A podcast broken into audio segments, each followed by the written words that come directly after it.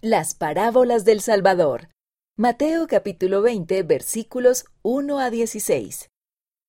Los obreros de la viña. Una mañana temprano, un hombre contrata obreros para ayudarle en su viña. Dice que les pagará un denario a cada uno.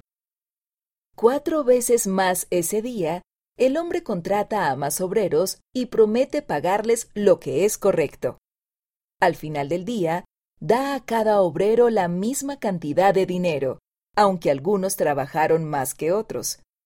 Los obreros que habían estado trabajando todo el día se quejan de que el hombre es injusto, pero éste les recuerda que cada uno de ellos recibió lo que acordó al comienzo del día, y que la bondad del Señor benefició a todos los obreros. ¿Qué podemos aprender? Así como el hombre fue misericordioso con todos sus obreros, Dios es misericordioso con nosotros. Él desea que todos nos reunamos con Él en su reino.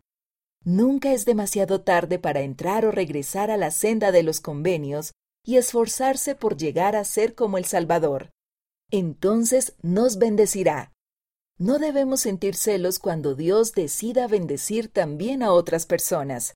Más bien, podemos alegrarnos por ellos y ser felices con las cosas que Dios nos ha dado.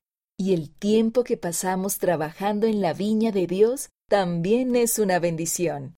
¿Cómo y no cuándo? Les testifico del poder renovador del amor de Dios y del milagro de su gracia. Lo que a Él le interesa es la fe que logren al final y no la hora del día en que hayan llegado a ese punto. Elder Jeffrey R. Holland, del Quórum de los Doce Apóstoles.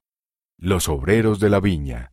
Conferencia General de abril de 2012, Liaona, mayo de 2012, página 31.